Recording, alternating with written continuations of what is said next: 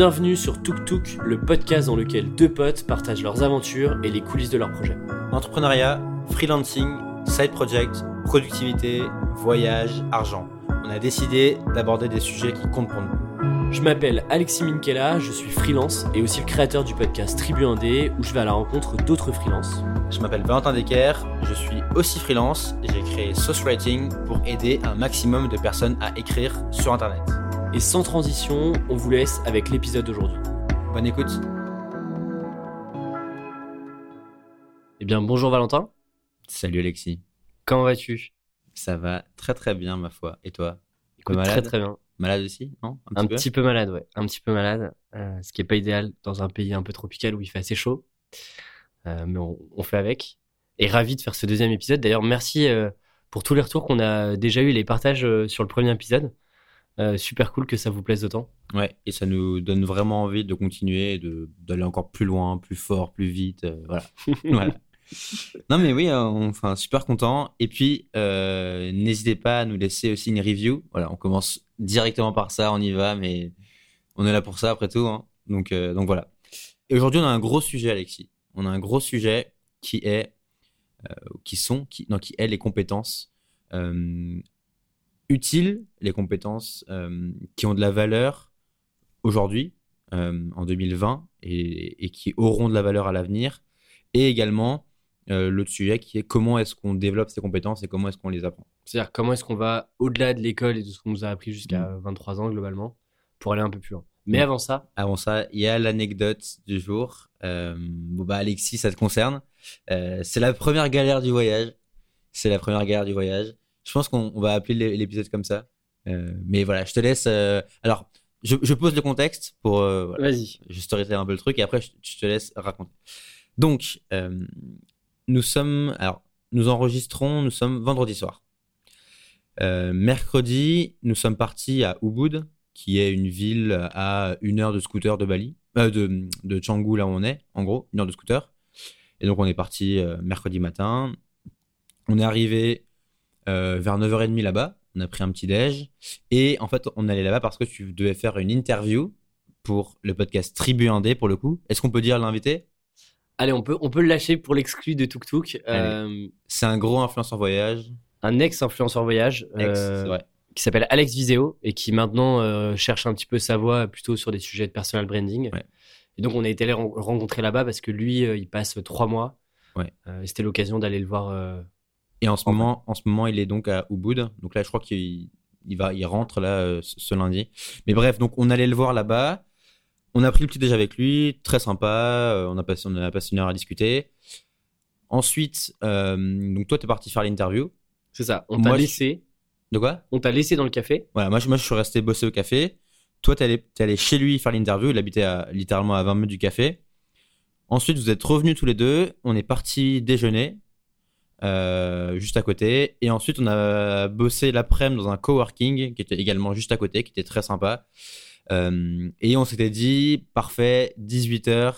on a bossé, t'as fait l'interview, moi j'ai avancé aussi de mon côté, et on va se faire la, la Monkey Forest, hein, qui est la, qui est non, je sais plus ce qu'on voulait Non, on voulait faire les, le, le sunset sur les Sur des rizières. Sur les Voilà. rizières. Donc on s'est dit, allez, c'est parti, on part. Et là, en partant, le drame, qu'est-ce qui se passe Alexis En gros, on arrive, euh, on retourne devant le café où il y a- on avait laissé nos scouts pour la journée. Et là, impossible de trouver mes clés. Et ni mes clés de scooter, ni les clés de ma chambre à Canggu. Et je voyais que ma poche où je mettais toujours mes clés était ouverte. Le premier réflexe, de, c'est de me dire, ok, les clés sont tombées, euh, je les ai perdues, c'est un peu galère. Mais le truc, c'est que on est globalement, on est resté dans un périmètre de, de 20 mètres Ouais, toute la journée. C'est-à-dire Ouais. entre le café, euh, l'interview chez Alex, chez Alex. ouais. Et puis le, le, le coworking euh, qui s'appelle Outpost d'ailleurs, qui est très très cool à Bali, euh, si jamais vous venez. Euh, en fait, il s'est pas passé, tu vois, on n'a pas fait de trekking, d'expédition, donc on a très très peu marché. Et on n'a pas été en contact avec des gens. À part au resto, mais encore, c'est un resto vegan, on était pieds nus. C'est pas le genre d'endroit où où il y a des pickpockets. Eh, Exactement. Et du coup, premier réflexe que t'as, c'était de me dire, mec, tu t'es fait tirer tes clés parce que la poche est ouverte, il y a quelqu'un qui a pris les clés et il s'est dit, ok, euh, je, vais, essayer de retrouver le scout, etc. Mais moi, à ce moment-là, je me dis, c'est pas possible. Mon intuition me dit, j'ai pas pu perdre les clés, c'est pas possible. y a, y a, enfin, on n'a rien fait pour que ces clés soient perdues. Et donc, qu'est-ce qu'on fait? On retourne au café deux fois. Je retourne, je refais le même trajet jusqu'à euh, jusqu'à l'appartement d'Alex. Euh, je retourne au coworking, je fouille partout, même dans les toilettes, pour essayer de trouver les clés et tout. Mais aucune trace des clés. J'envoie un message à Alex en lui disant peut-être que les clés sont restées euh, euh, sur la table de la, cuisine, etc. Il me dit non, mec, je, je suis désolé. j'ai- Là, tu, tu l'appelles, on va carrément chez lui, on toque à sa porte. Il est en plein podcast, donc on le dérange. il était pas content d'ailleurs. Et, euh, et là, il dit bah non, il n'y a pas les clés. Et, et, et moi, je te dis, en plus, bah si on avait, si t'avais laissé les clés là-bas, je pense qu'il les aurait vues et te l'aurait dit, tu vois. C'était le matin et on était le soir. Donc euh, et donc là, on arrive, il est quoi Il est vers 19h. On a passé une demi-heure à faire tout le tour du, du périmètre. Et pour le coup, on a vraiment plus aucune option pour les clés. Et là, du coup, bah, qu'est-ce qu'on se dit? De toute façon, euh, faut, faut, enfin, on va pas rester là euh, comme, comme deux cons à chercher des clés. Un On scoot bon, pour deux. on prend un scoot, on prend le scoot de Valentin et puis euh, et puis on va on va manger un on va manger un bout dans le dans le centre de Ubud. On rentre et je, je me souviens encore te dire en rentrant dans la chambre d'hôtel qu'on avait prise à Ubud Ouais. En, en disant mec c'est pas possible genre les clés elles sont forcément quelque part elles peuvent pas être perdues je suis sûr qu'elles sont quelque part parce que ce qui se passe c'est que j'ai peut-être vidé mon sac 4 5 fois entièrement Ah oui, on a vidé son sac, mon sac, on a, on a littéralement cherché absolument partout, à côté du scooter, tous les endroits imaginables, on les a cherchés. Et, mine de rien, on se couche mercredi soir en se disant, bah, pour le coup, elles sont perdues. Parce qu'il y a, y a plus aucun espoir pour le coup. Et Alex, après le podcast, a encore refouillé chez lui. Il a été catégorique en disant qu'il n'avait pas les clés. Et donc là, pour le coup, on n'avait plus aucune option, quoi. Et là, en plus, je demande, euh, on a une amie qui, a, qui vit à Bali, qui s'appelle Margot. On, on lui fait un, une petite, euh, un petit bonjour euh, maintenant. Mais en gros, je lui dis, bah, qu'est-ce qui se passe, quoi? J'ai pas mes clés de scout, donc le scout reste à Ubud alors qu'on habite à Canggu. J'ai pas les clés de l'appart, de la chambre à Canggu. Qu'est-ce que je fais? Est-ce que c'est possible de faire des, des, des doubles de clés ici? Enfin, combien je vais payer globalement, etc. Et là, on regarde les taxis. Donc moi, le plan, c'était que moi, le lendemain, je rentrais à Canggu en scooter tout seul. Donc je faisais la, route, l'heure de route tout seul. Et toi, tu prenais un taxi pour aller à, l'hôtel à Canggu.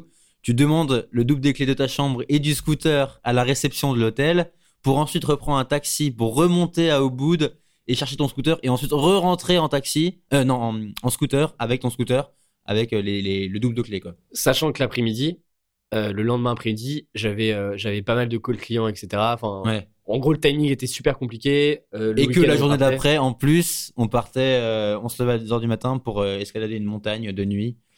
Donc voilà, c'était pas, pas idéal comme timing. Donc là, là clairement, je me couche et je me dis, première grosse galère, ça va être, un- on va perdre pas mal de temps, c'est chiant, mais, mais je me dis, ouais, question de karma.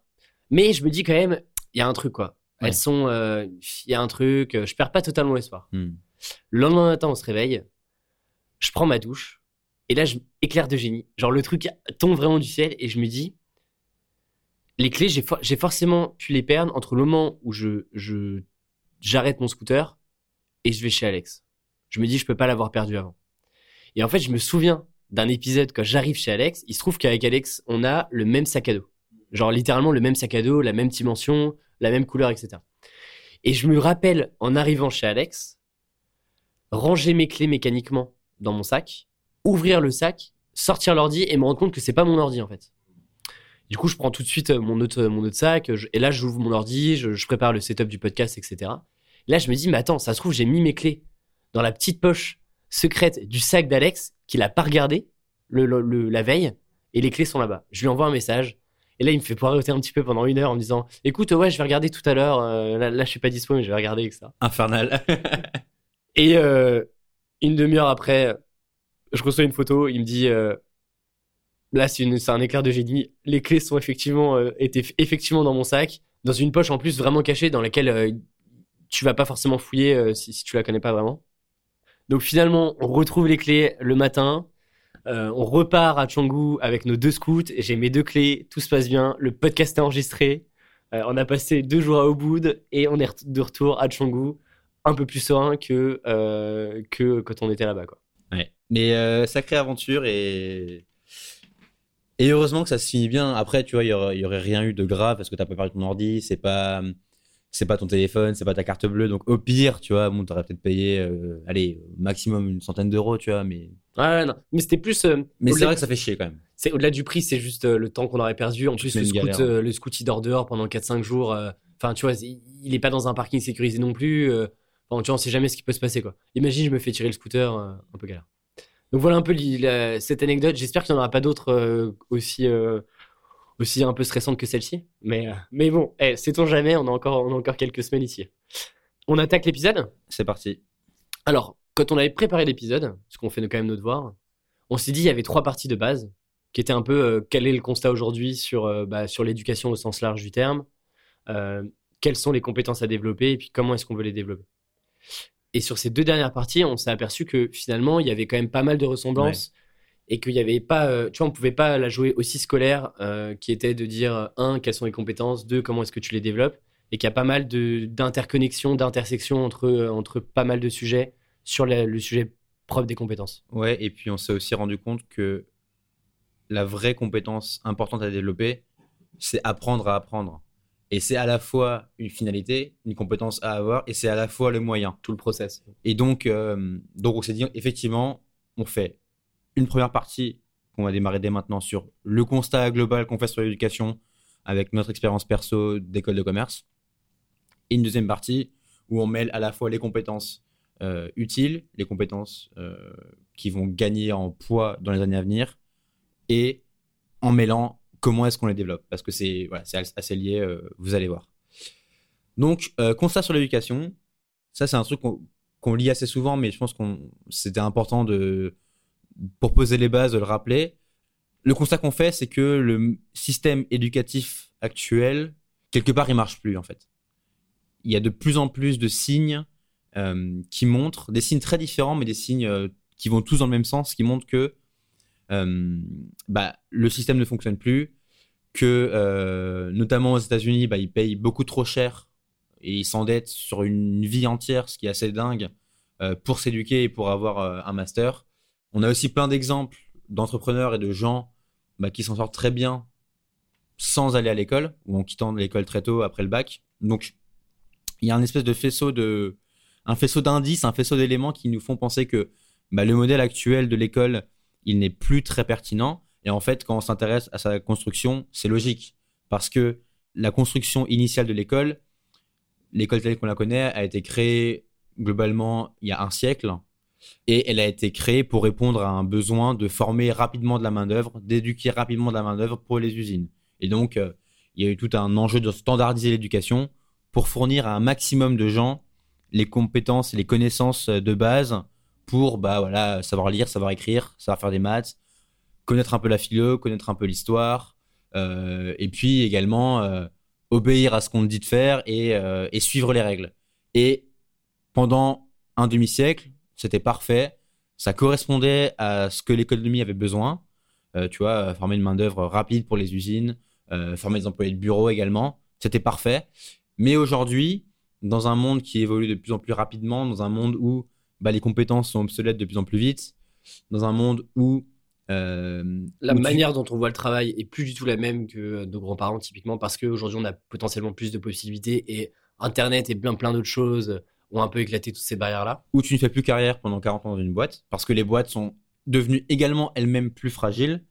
Euh, en tout cas, voilà, il y a plein de choses qui font que le modèle actuel qui a été, le modèle actuel de l'éducation qui a été créé sur des principes d'il y a un, siècle, eh bien, ces principes, ils n'existent plus. Enfin, en tout cas, ils ont été euh, largement bouleversés, alors que le modèle éducationnel, il y a eu quelques évolutions, mais grosso modo, il reste le même. Il reste, euh, enfin, tu peux en parler, mais il y a encore plein d'attributs de l'école qui ont été repris des usines, par exemple. Ouais, typiquement, euh, tu vois, tu as des sonneries comme tu avais en usine pour marquer des pauses. Les cours sont très normés, euh, durent une heure, une heure et demie, deux heures. C'est, il faut que tu trouves des bonnes réponses. Tu es noté, tu as un système de notation. euh, et, et on n'évalue pas forcément ta progression, mais plus sur euh, est-ce que tu as bien appris à assimiler ou pas telle ou telle compétence.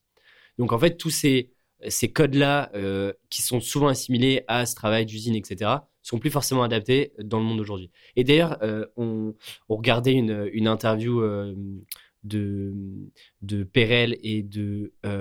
Alors, c'est Sarah Dichi, son podcast s'appelle Ouais. That Creative Life, et elle interview David Perel et Nick Sharma. Nick Sharma, en gros, lui, il a, il a drop out l'école à 18 ans, donc il a, il a pas fait l'université. Et il a bossé pour euh, Gary Vee euh, dans son département branding. Et là, il accompagne des marques D2C, donc direct to consumer. Toutes les nouvelles marques, un peu euh, les boissons, etc., qui, vendent directement aux, aux consommateurs. Et pour le coup, lui, euh, il a réussi à se créer une carrière assez monstrueuse. Et le mec, il a 22 ans, je crois, alors qu'il n'a pas fait l'université, quoi. Et à l'inverse, David Perel, lui, a été, a été à l'université, etc. Mais tous les deux disent quelque chose d'intéressant. Et alors, c'est beaucoup plus euh, stratégique et, dangereux, entre guillemets, aux États-Unis, parce que le coût de l'éducation est très, très cher aussi. Mais on peut aussi l'avoir en France.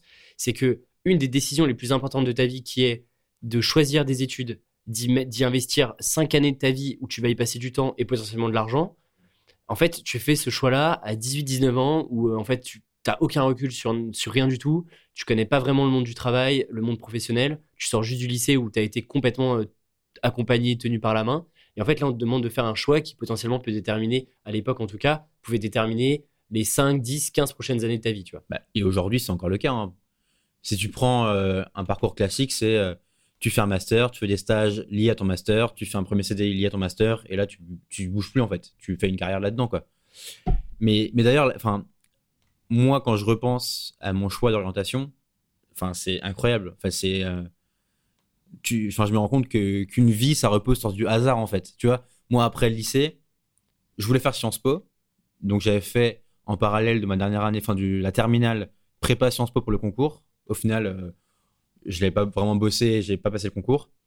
Mais du coup, j'avais aucune idée de ce que je voulais faire, tu vois.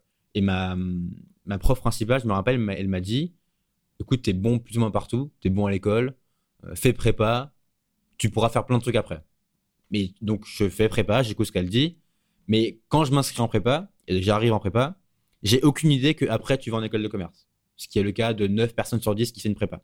Et donc, en fait, je fais un choix, euh, c'est un, un peu anodin, un peu euh, qui sur le moment a l'air de rien, mais qui m'engage sur les, tu vois, potentiellement les 5 ans à venir. Donc, parce que deux ans prépa, le but de la prépa, c'est de préparer un concours d'école de commerce. Donc, tu rentres en école de commerce. Et là, euh, voilà, tu fais trois ans et après, tu bosses. Mais à aucun moment, tu t'interroges profondément sur ce que tu veux faire.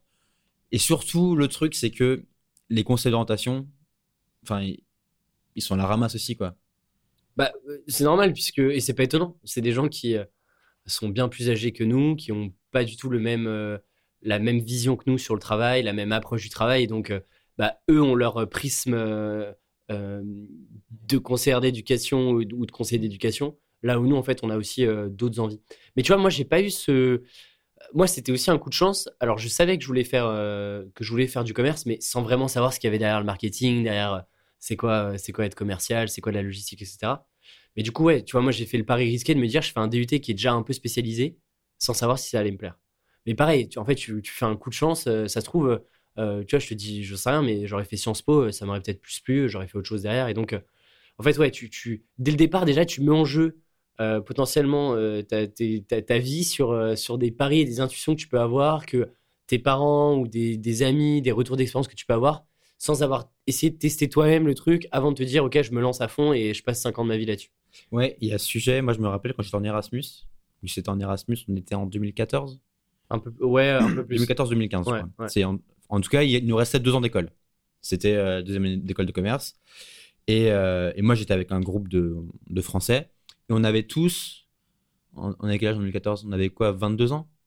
Ouais, parce que ça faisait. euh, Ouais, c'est ça, ouais. Je pense qu'on a 2014, euh, en 93. Ouais, t'avais ouais. 21 ans, 22 ans.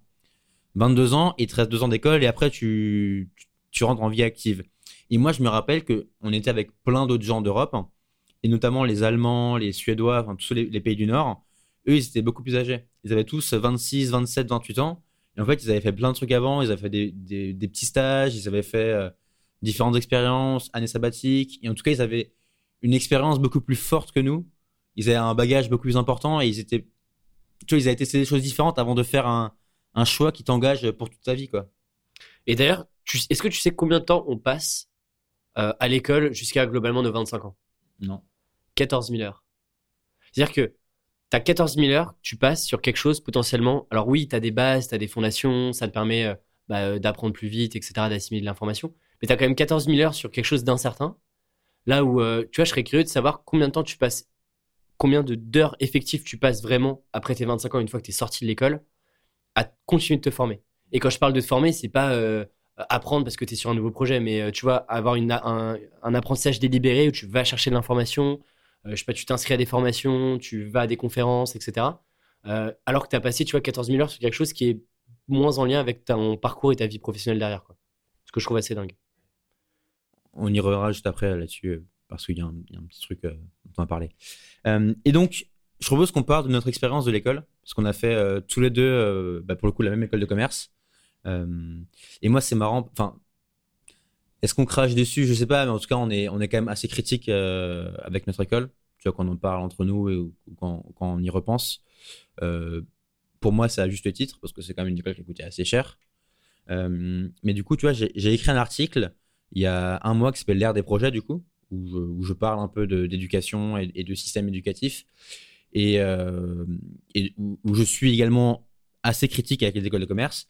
Et j'ai une lectrice qui m'a répondu et qui m'a dit euh, Est-ce que, ok, je comprends que tout n'a pas été parfait et qu'il y a des, plein de pistes d'amélioration, mais est-ce que tu n'as pas quand même appris des choses? De ton école Tu n'as quand même pas retenu des choses? Et, effectivement, en y réfléchissant, euh, tu peux pas euh, cracher sur tout et tu peux pas tout remettre en cause. Et, donc, moi, ce que je retiens de mon école et ce que ça m'a appris, Première chose, c'est que moi, j'avais fait aucun stage avant. J'avais fait prépa. Prépa, tu fais aucun stage. Pour le coup, c'est très académique.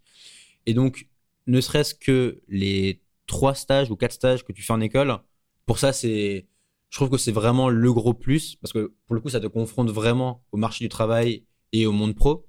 L'autre chose que ça m'a appris, et après tu, me partages ce que tu as retenu, mais c'est le côté, euh, ça te professionnalise, je trouve t'as souvent, as, souvent des présentations à faire, tu parles des gens en entreprise, tu as des assos, tu dois gérer ça.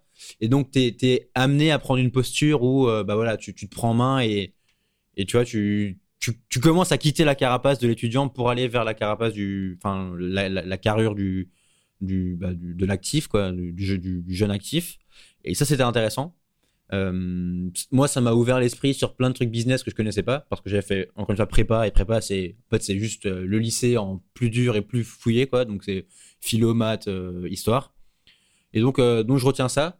mais après en termes de de hard skill, tu vois, je sais pas ce que j'ai retenu.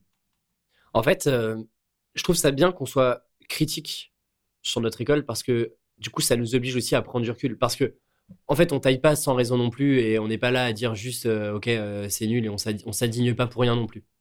En fait, ce qu'on se dit aussi, c'est si on met en corrélation le prix d'une école sur 3, 4, 5 ans, avec euh, effectivement la résultante qui est genre quelles sont les compétences qu'on est capable de montrer sur le marché du travail, là, effectivement, pour moi, et tu es d'accord avec moi là-dessus, il y a un écart en termes de, de compétences pures.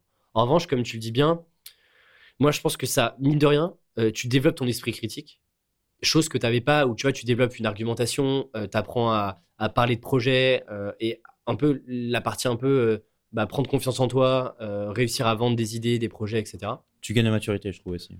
Et nous, on a eu la chance quand même d'être dans. Et, pour le coup, moi, je sais que ça m'a beaucoup aidé d'être dans des bonnes assos, d'avoir des postes. On était tous les deux présidents de nos deux assos, ce qui nous ont permis aussi de nous ouvrir d'autres voies, d'autres possibilités, d'avoir deux interlocuteurs.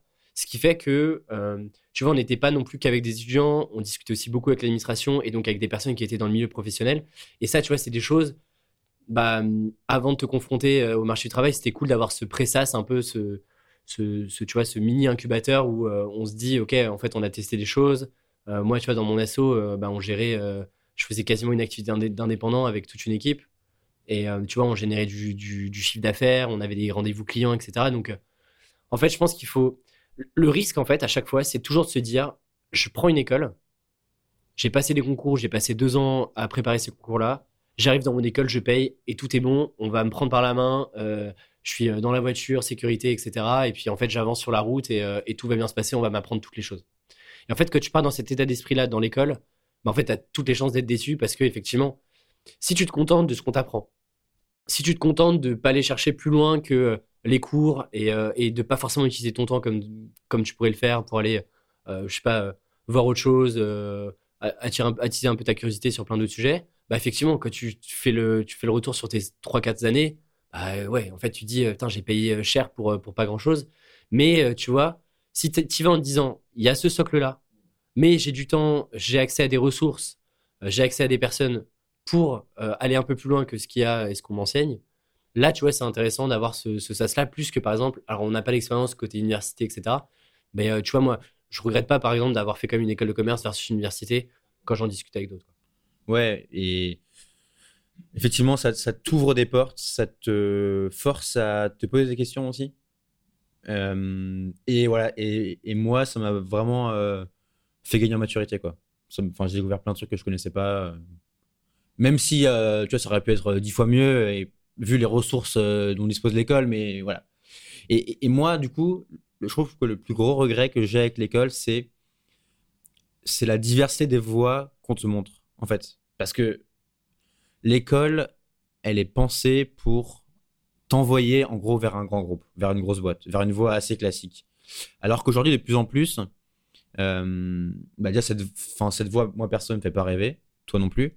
Et surtout, tu as d'autres voies qui sont aussi euh, qui sont aussi euh, nobles, euh, aussi bonnes, aussi euh, aussi rémunératrices, aussi bonnes, aussi intéressantes, dans lesquelles tu peux construire une carrière tout aussi belle, grande et, variée.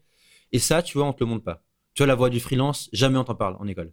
La voie d'entrepreneuriat, on t'en parle un peu, mais les cas, c'est, bah voilà, tu, tu diriges Airbus et il faut faire une stratégie, tu vois. Enfin, ça n'arrive jamais en réalité, tu vois.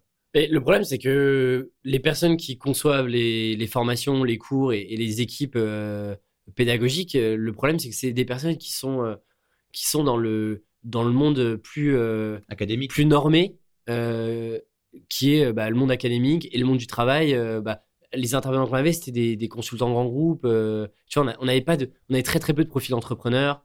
on avait, moi, j'ai jamais rencontré un seul freelance qui est venu, qui est venu parler de son expérience et ça. Donc, donc ouais, tu as ce truc-là. Euh, as, ce truc-là. Et moi, le regret que j'ai, c'est... Euh, je trouve que on aurait pu faire, même, même si sans aller dans le détail de chacune des compétences, mais tu vois, par exemple, si on prend le marketing, on aurait pu créer des bases hyper propres, hmm. euh, concrètes, qu'on est obligé d'apprendre maintenant, alors qu'on aurait pu les apprendre avant, tu vois. Globalement, ce qu'on s'était dit, c'est, en gros, si tu t'arrêtes à ces compétences-là, par exemple, si on prend le marketing, tu t'arrêtes aux compétences qu'on t'apprend en école, bah en fait, euh, enfin si tu t'arrêtes là-dessus, mais tu vas flipper comme jamais pour trouver ton, premier job parce que euh, bah si tu vas dans un grand groupe, c'est ok. Mais quand tu vas dans une dans une petite boîte où en fait euh, faire un saut, un pestel, faire une analyse concurrentielle avec des 4P, etc. si tu veux, si tu balances ça en startup ou dans une boîte où en fait il faut être super concret et, être vraiment dans le personnel et arrêter de penser à, dans un monde idéal, à de la stratégie, etc. Bah là en fait t'es largué et du coup, euh, là, là, tu nages en pleine incertitude, tu vois. Mais c'est parce qu'encore une fois, je pense que les cours te forment à aller en grand groupe. Et le marketing en, grand groupe, c'est euh, la gestion de projet, c'est tu parles à une agence, euh, faites-moi ça, mais tu sais pas ce qu'elle fait en fait, tu vois. En fait, tout va bien. C'est-à-dire que tous les cas qu'on avait, c'est des, des, entreprises, des grandes entreprises. Et effectivement, dans ce genre d'entreprise, vu que tu as une inertie qui est énorme parce que tu as énormément de personnes, les boîtes sont implantées depuis des, dizaines et des dizaines d'années. Et donc, en fait, il n'y a pas vraiment de risque que la boîte se, se, casse la gueule globalement du jour au lendemain. Ce qui fait que euh, bah, t'as pas vraiment peur d'échouer. Donc du coup, quand tu bosses dans des fonctions type marketing, euh, logistique, etc., tu prends pas beaucoup de risques parce qu'en plus, tu es dans des grosses équipes. Donc du coup, ce qu'on t'apprend, il n'y a rien de vraiment hyper opérationnel concret, mais plus de... Euh, bah, c'est sûr que quand tu un Coca-Cola, c'est quand même plus simple de faire du marketing quand tout le monde te connaît qu'une petite boîte qui sort du bois euh, où il faut aller vendre un peu avec euh, avec euh, ton petit couteau et puis, et puis le truc directement à tes clients. Quoi. Ouais, exactement. Là, du coup, on a été complet, je pense, sur notre expérience à l'école. D'ailleurs, excuse-moi de te couper. Oui. Si jamais vous avez des retours d'expérience où il y a des choses que. Enfin, moi, je serais curieux de savoir un petit peu le, le retour d'autres étudiants, que ce soit des écoles de commerce, des universités, hmm. peu importe. Mais comment est-ce que chacun a vécu bah, cette période-là? Moi, ça m'intéresse pas mal parce qu'on a toujours notre prisme, même avec nos potes, on est un peu dans le, dans le même état d'esprit. Mais, euh, mais je suis sûr qu'il y en a qui ont sûrement appris euh, beaucoup plus de choses que nous ou inversement. Je serais euh, curieux de savoir, donc n'hésitez pas à nous envoyer un petit message Twitter. Si on revient à, ce, à cette idée que tu le disais très bien avant, tu passes l'essentiel de ta vie à te former jusqu'à 25 ans et ensuite tu te formes quasiment plus. Et ça, ça fait écho à. alors, c'est pas, pas vraiment une théorie, mais c'est un, un constat qui est qu'aujourd'hui, notre vie en tant qu'individu, elle est construite autour de trois cycles. Premier cycle, éducation, de grosso modo 4 ans à 25 ans. Deuxième cycle, qui est euh, ton cycle de travail, de 25 ans à 65 ans, grosso modo, tu as 40 ans, sur lesquels tu construis ta carrière et tu prépares le troisième cycle, qui est la retraite. Donc tu investis pour avoir ta maison à la retraite, pas payer de loyer, tu cotises pour avoir ta retraite et euh, finalement à la retraite, eh ben, tu profites de ta vie. Aujourd'hui, toute notre société est construite là-dessus. Mais ce qui se passe, c'est que bah, il y a de plus en plus de forces. On en parlait un petit peu en intro, mais là on a quelques chiffres à vous partager qui remettent en cause ces trois schémas, enfin ce, schéma de, trois euh, trois euh, stages, de trois périodes, de trois périodes bien définies et bien cloisonnées. Et en fait, c'est de moins en moins le cas.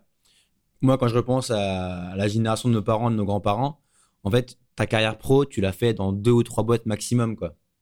Parce que euh, tu dans un grand groupe, parce que tu es stable, il y a de la sécurité, tu sais que tu vas être un poste sur cinq ans, tu sais que dans cinq ans, tu vas évoluer vers l'échelon supérieur et ça va bien se passer, tu as ta sécurité sociale, tu cotises et c'est fine. Mais, d'ailleurs, là-dessus, je repense à quelque chose que tu as sûrement déjà entendu, où tu sais, on te dit toujours, ton premier job, c'est vraiment là où tu vas apprendre le plus de choses.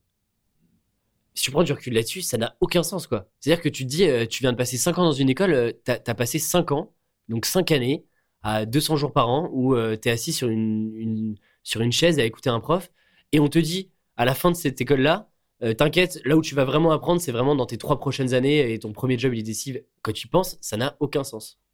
Exactement. Et si tu tires encore plus loin, tu te dis, tes 40 ans de vie active, ils reposent sur 20 ans à l'école. Indépendamment de, de, tous les changements qui, peuvent se passer dans le monde, dans l'économie, euh, surtout actuellement où tout va de plus en plus vite, où tu il y a toutes ces, toutes, ces statistiques qui disent que euh, il y a X% de jobs de, qui existeront dans 10 ans, qui n'existent pas aujourd'hui, et donc pour lesquels il n'y a aucune formation. Euh, même nous, tous les jobs qu'on fait grosso modo dans le marketing, etc., bah, il n'y a aucune formation pour. Le copywriting, content marketing, euh, même euh, le marketing payant, il y, a très peu de formation pour. Ça commence, mais c'est très rare. Et donc, tu as ce truc-là de tu ne peux plus construire ta carrière et te reposer sur des compétences que tu apprends jusqu'à tes 25 ans. C'est impossible. Tu es obligé d'avoir d'enchaîner des phases ou de cumuler des phases où tu travailles et tu apprends. Et tu toi-même, tu as une démarche de le soir, je me forme, je fais un bootcamp de trois mois pour apprendre de nouvelles compétences. Euh, tu es obligé. Et là-dessus, tu avais des. Alors, avais, on avait quelques statistiques, et notamment euh, une que j'aime bien sur. Euh, tu vois, aujourd'hui, on se dit le diplôme, globalement, c'est plus forcément un gage de connaissance. Et c'est plus un. Ça le reste encore pour, certaines, pour certains métiers qui sont normés, etc. Mais à terme, moi, je suis convaincu que ça ne fera pas simplement le fait que tu sors d'une grande école ou que tu aies fait des bonnes études. Euh, ça ne te permettra pas d'accéder à, des jobs intéressants, etc. Et du coup, tu as tout l'aspect un peu Internet, connaissances que tu peux avoir ailleurs, que tu peux aller chercher toi-même, qui est disponible gratuitement, en tout cas en libre accès, et, tout le monde y a accès euh, avec une connexion Internet globalement. Et je regardais, je lisais un article de, Nature, qui est un magazine américain, et qui disait qu'en 2005, en gros, Wikipédia, que tout le monde a déjà utilisé en plus pour ses projets, etc., était presque aussi fiable que l'encyclopédie universelle, qui comporte je sais pas combien de tomes, et que en gros, tu as aujourd'hui plus d'un million d'articles en français, de pages en français sur Wikipédia, et tu en as 20 000 nouvelles chaque jour, qui sont globalement euh, open sourcées, c'est-à-dire que euh, chacun peut y mettre, rajouter des briques, et tu vois, rien que ça, déjà, ça te montre que la connaissance, elle est plus seulement réservée euh, à l'école, euh, qui euh, en fait était seul maître des connaissances, gage de connaissances, etc. Là aujourd'hui, en fait, tu peux trouver de l'information sur tout et n'importe quoi, partout sur Internet globalement. Ouais. Ça, c'est un truc que j'ai que pris le temps de détailler dans mon article l'ère des projets dont je parlais avant. en fait, le diplôme, sa valeur, historiquement, elle repose sur le fait que c'est un signal que tu as acquis des, connaissances que seule l'école peut te délivrer. Tu vois, si tu fais HEC, le recruteur, il estime que ce que HEC t'a transmis, bah, seul HEC peut te transmettre parce que a accès aux meilleurs profs, aux meilleures euh, universités, enfin aux meilleures, euh, aux meilleures librairies, aux meilleurs livres, etc. Et aujourd'hui, euh, la connaissance, elle est accessible partout et la, bibliothèque d'HEC, aussi euh, fournie soit-elle, elle ne pourra jamais rivaliser avec Wikipédia, avec tous les livres euh, et tous les contenus qui sont accessibles gratuitement en ligne. Et donc, le socle de base sur lequel repose avoir du diplôme, en fait, elle s'effondre.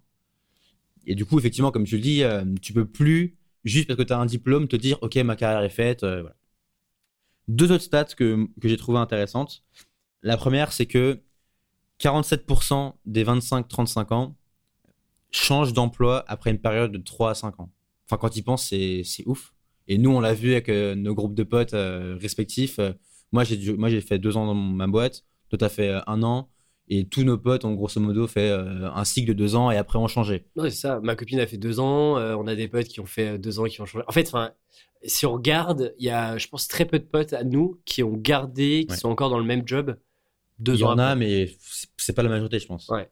Enfin, c'est dingue de se dire ça. Et le truc, autre stat, pour le coup, vraiment très intéressante, elle concerne donc les boîtes du S&P 500 euh, aux États-Unis, donc c'est l'équivalent du 440, sauf que c'est- il n'y a pas 40 boîtes, mais il y en a 500.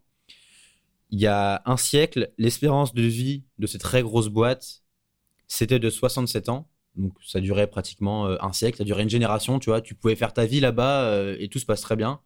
Aujourd'hui, ces grosses boîtes, leur espérance de vie moyenne, elle est de 15 ans. C'est ouf. hein. C'est-à-dire que d'un côté, les grosses boîtes, bah en fait, elles, tiennent moins longtemps parce que bah, elles se font disrupter, parce qu'il y a un environnement technologique qui est changeant, elles n'arrivent pas à s'adapter assez vite.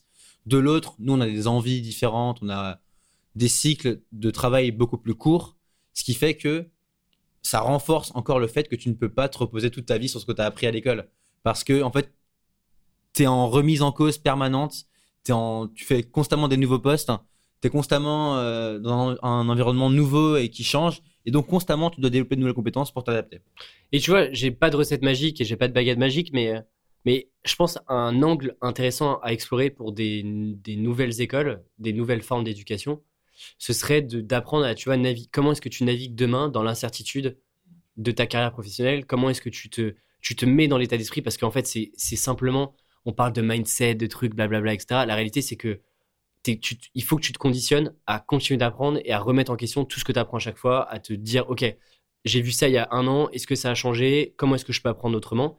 Et tu vois, si, l'école euh, construit un programme autour de, de, de ces sujets-là qui sont moins palpables, mais qui pour moi sont tellement stratégiques si tu as une vision très long-termiste, là, tu peux faire la différence. Et là, en fait, euh, tu peux redonner de la valeur à un enseignement un peu plus traditionnel euh, que tu peux avoir en école ou ailleurs.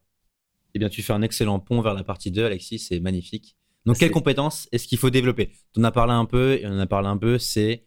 euh, Et pour moi, c'est c'est presque la plus importante, c'est être OK avec, euh, avec le risque et avec euh, ce truc de se dire, potentiellement, tu changeras de job d'ici deux ans, mais c'est très bien parce qu'en fait, tu seras capable, parce que tu sais comment apprendre, parce que tu sais t'adapter, tu seras capable de t'en sortir malgré tout et de trouver un truc encore mieux qui te correspondra mieux. Quoi. Et c'est vrai qu'en faisant les... On a essayé de se dire, OK, en soft skills et en hard skills, Oui. c'est-à-dire en compétences euh, euh, vraiment dures, donc hard skills, et en soft, euh, Savoir coder en hard et en soft. euh, apprendre à communiquer, par voilà. exemple. Euh, on essaie de, se- de- de dresser un peu les, ce que nous, hein, en- encore une fois, hein, c'est notre vision à nous et c'est notre perception de, de ce qui est important de maîtriser aujourd'hui. Je te propose de commencer par la partie soft skills.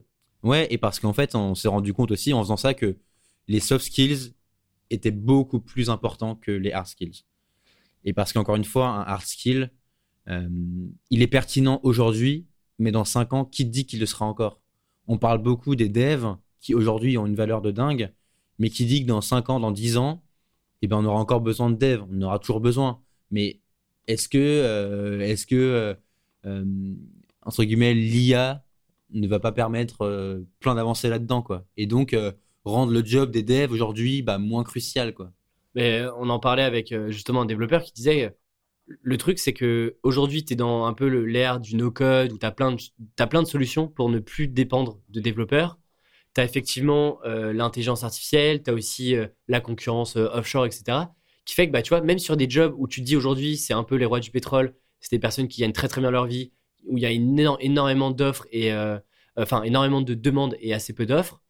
Mais tu vois, ça, moi, je suis sûr que dans 10 ans, toute la tendance va s'inverser, tu auras des nouveaux métiers qui seront beaucoup plus stratégiques, etc., etc.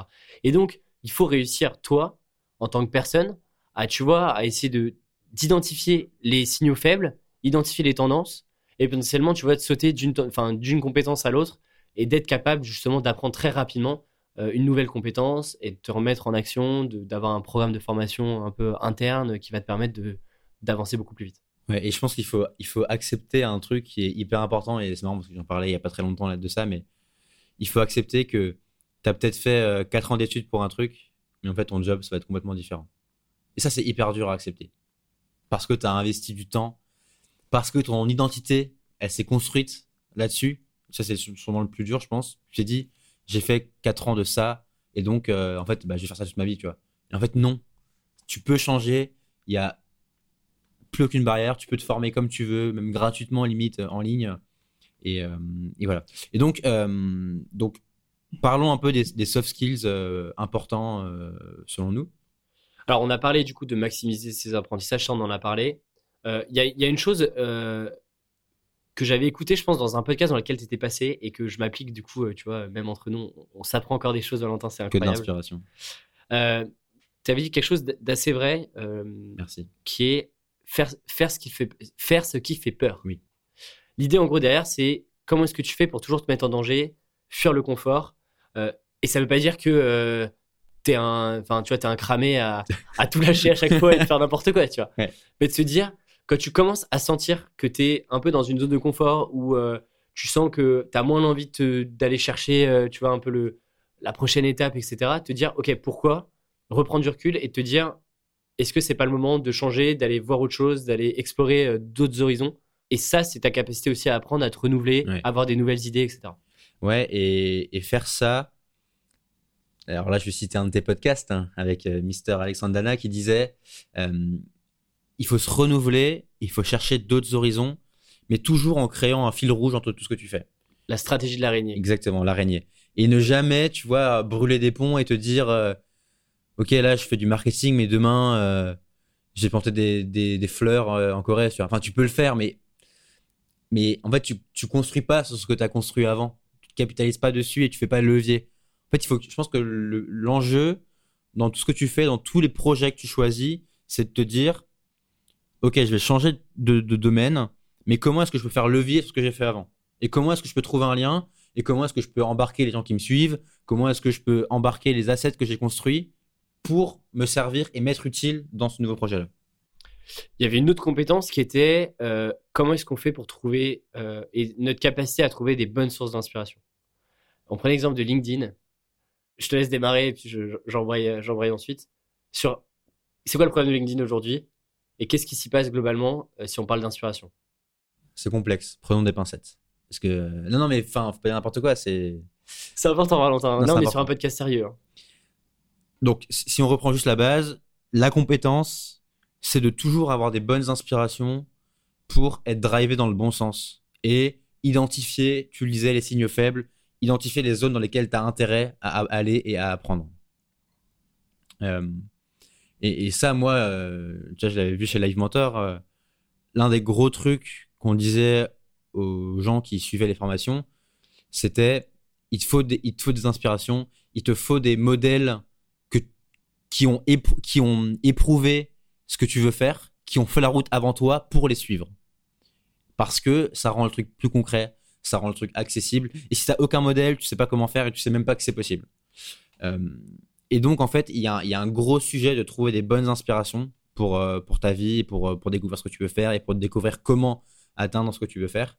Et ce qu'on disait, c'est que tu peux facilement tomber dans une situation où tu n'as pas les bonnes inspirations, où tu penses avoir les bonnes inspirations, mais en fait, elles te confortent juste dans ta vision du monde, et en fait, elles ne te tirent pas foncièrement vers le haut. Et, euh, et pourquoi on parle de LinkedIn? Parce que. Euh, comment dire? Vas-y, commence peut-être que je continuerai. En gros, le LinkedIn aujourd'hui, c'est euh, c'est une des plateformes qu'on utilise souvent, sur lesquelles on va chercher du contenu. Et en fait, on s'est rendu compte d'une chose. Moi, je cherche aucun contenu sur LinkedIn. C'est-à-dire qu'on publie notre contenu. Oui, on publie du contenu. Je me suis on s'en sert comme levier marketing. On s'en sert comme levier marketing, je me suis mal exprimé. La meilleure source de, de contenu, c'est Twitter. On vous le répétera, je pense, à chaque épisode mettez-vous sur Twitter. Mais en fait, ce qui se passe quand on ouvre notre LinkedIn, c'est que on a toujours les mêmes discours, c'est toujours les discours qui nous confortent. Et en fait, si on suit toujours ces mêmes personnes-là, euh, qui sont potentiellement les plus visibles, bah, comme tu le dis, on progresse pas. En fait, c'est que de l'inspiration, de l'état d'esprit, du mindset, ce genre de choses. Mais concrètement, euh, ça nous nous fait pas avancer et à mettre le, prochain pas euh, vers, tu vois, un changement, changement d'état d'esprit, un changement de compétences. et ça nous pousse pas vraiment vers le haut. Et du coup, on s'était dit, le but du jeu, par exemple, quand tu as identifié des inspirations, potentiellement euh, des, gens que tu apprécies à, la fois par leur vision, par ce qu'ils sont en train de faire, c'est d'aller beaucoup plus loin que simplement ces personnes-là et d'aller observer, regarder, euh, benchmarker un petit peu quelles sont à leur tour, eux, leurs sources d'inspiration et de remonter en fait tout le fil comme ça jusque, euh, tu vois, au niveau zéro qui est, bah, en fait, d'où part toute l'idée, toute leur connaissance, tout leur état d'esprit.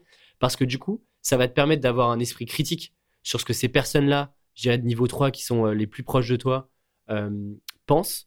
Et du coup, ça va te permettre de justement confronter euh, les idées qu'on te donne avec quelque chose qui est genre beaucoup plus haut niveau.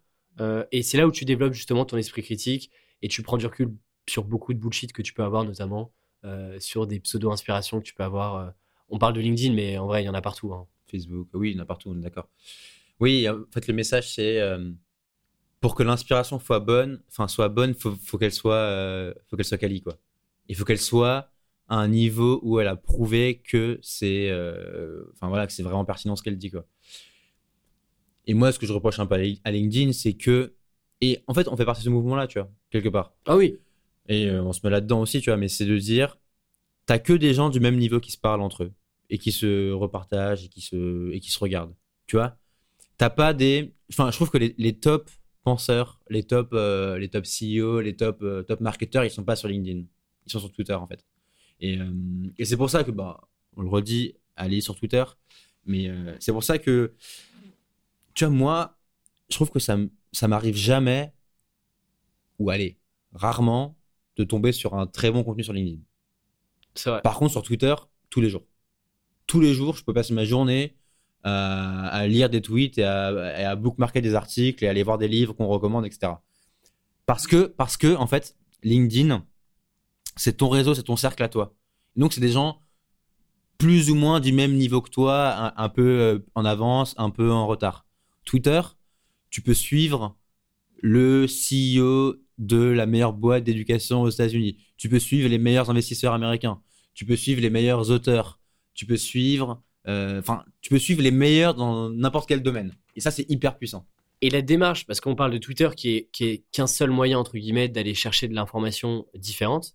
Mais en fait, on peut avoir cette même démarche d'information dans n'importe quoi. Par exemple, je prends les bouquins. Dans les bouquins, dans certains bouquins de, de par exemple, euh, quand on cite des Ryan Holiday, des Mark Manson, des Seth Godin, à la fin, tu as toujours une partie qui est acknowledgement, ressources, etc en vrai, je serais très curieux de savoir le nombre de personnes qui vont regarder les ressources, qui vont essayer d'en piquer deux, trois, aller regarder ce qui se dit. Et en fait, c'est comme ça que tu remontes la pelote.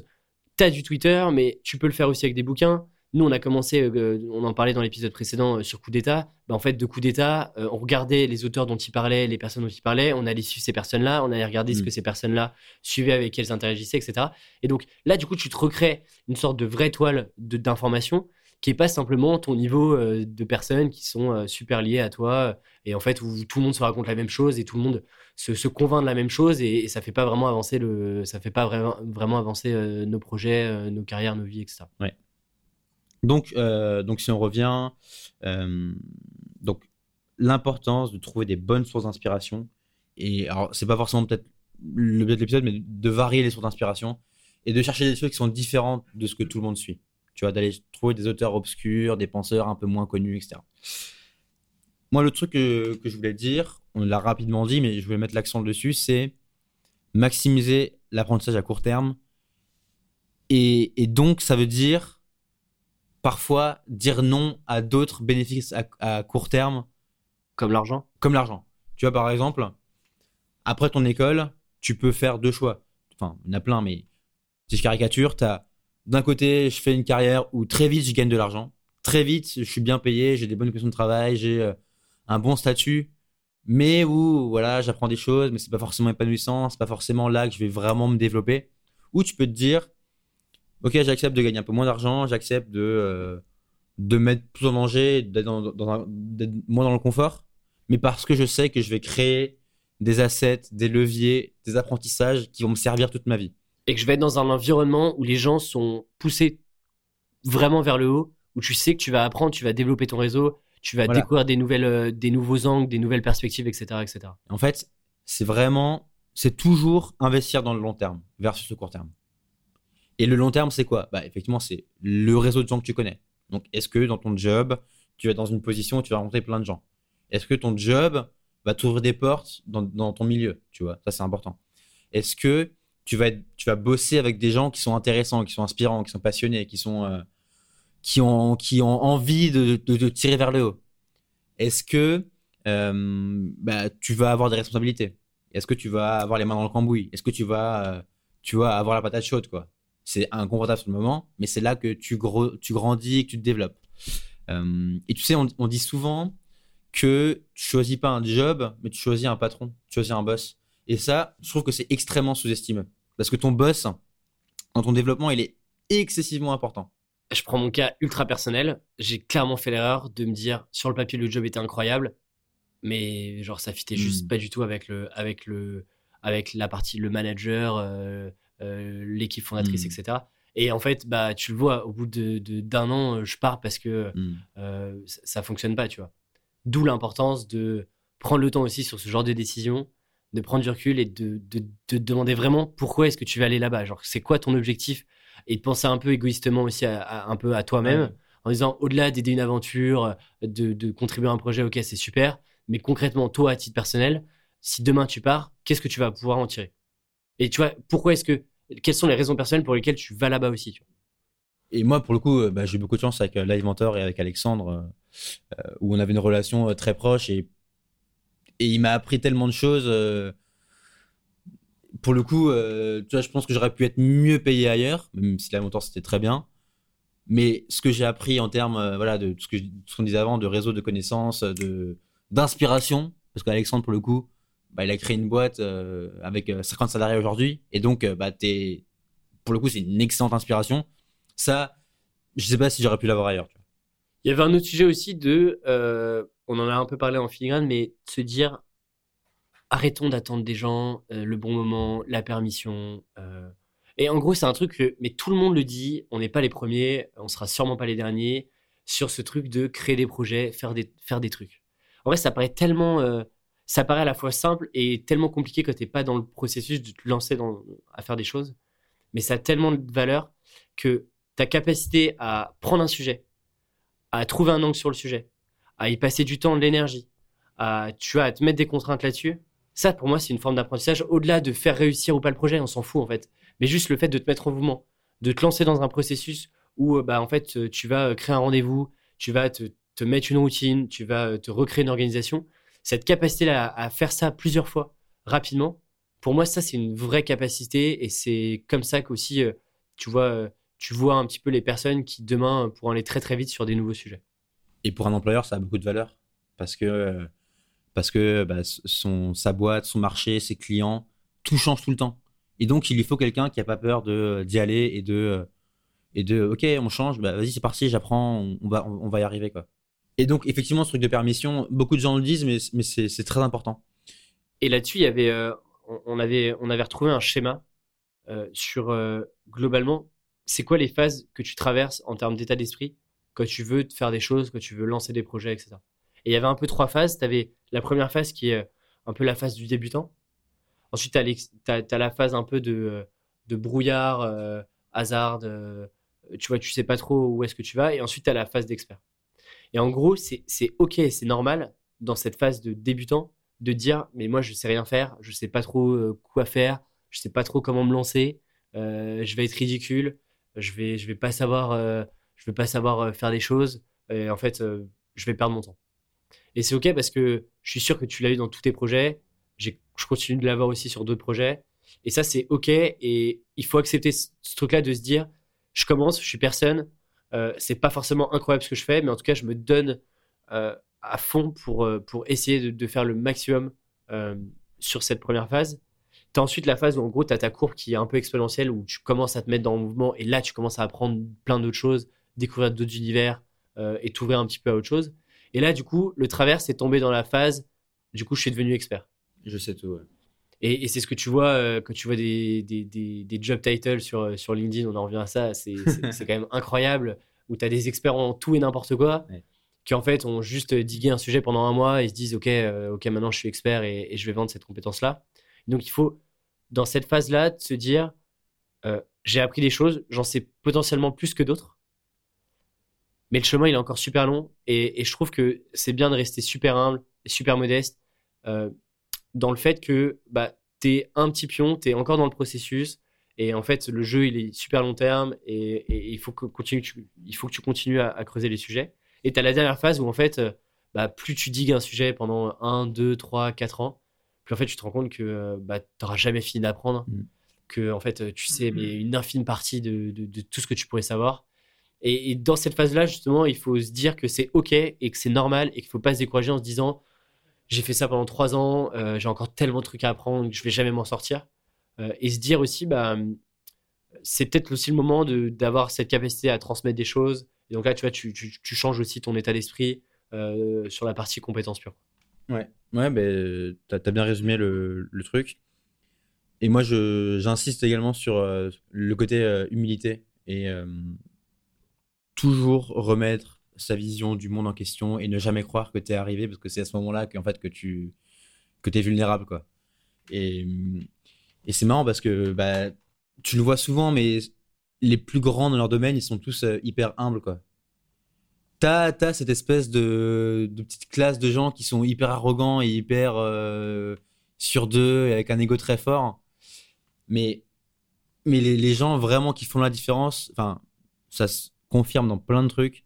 Ils sont super humbles, ils savent que effectivement ils ont plein de choses à apprendre encore, que la route est extrêmement longue et que, et que le jour où tu, tu te reposes, tu penses tout savoir et le jour où tu baisses ta garde, c'est là que tu te fais, euh, tu te fais disrupter si c'est une boîte ou que t'es plus euh, à la Tu page. l'as dit, euh, Valentin. Tu l'as placé. Un, un individu quoi. J'ai déjà placé. Tu l'as déjà placé deux fois, effectivement.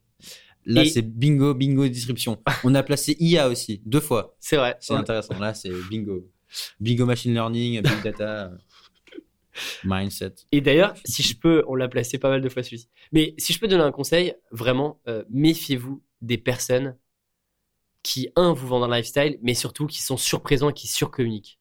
Parce que, tu le dis très bien, pour moi, les, personnes les plus inspirantes, c'est les personnes qui, euh, globalement, euh, charbonnent et, euh, et sont pas sur de la surcommunication où euh, on va créer euh, tout le temps du contenu, on va euh, surcommuniquer sur nos projets, on va dire que ce qu'on fait, c'est incroyable, mais qui sont plutôt, tu vois, leur, plus belle carte de visite, c'est la manière dont leur projet se passe et, euh, tout ce que les gens externes peuvent dire, plutôt que de dire, voilà, regardez-moi ce que j'ai fait, c'est vraiment incroyable, tu vois.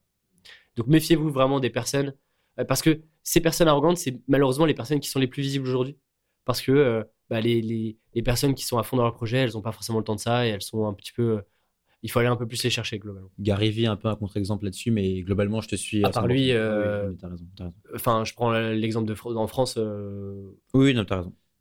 On a, on a également noté, mais ça, enfin, on l'a plus ou moins dit, être curieux. Pareil, c'est toujours remettre en question sa vision du monde et, et ne rien prendre pour acquis. Apprendre à se débrouiller seul. Euh, être à l'aise avec le chaos. Ça, on a mis que c'était important. Il y, a- il y a une chose que je suis content de pouvoir le dire, euh, parce que c'est un peu une- un running gag entre nous depuis quelques jours. Ce qu'il faut bien comprendre, c'est qu'il n'y a pas de règles de jeu, Valentin. Les règles du jeu, c'est toi qui les construis. Il y a une très bonne phrase d'Einstein qu'on aime beaucoup en ce moment, Qui est la réalité n'est qu'une illusion, bien que très tenace. bien que très tenace.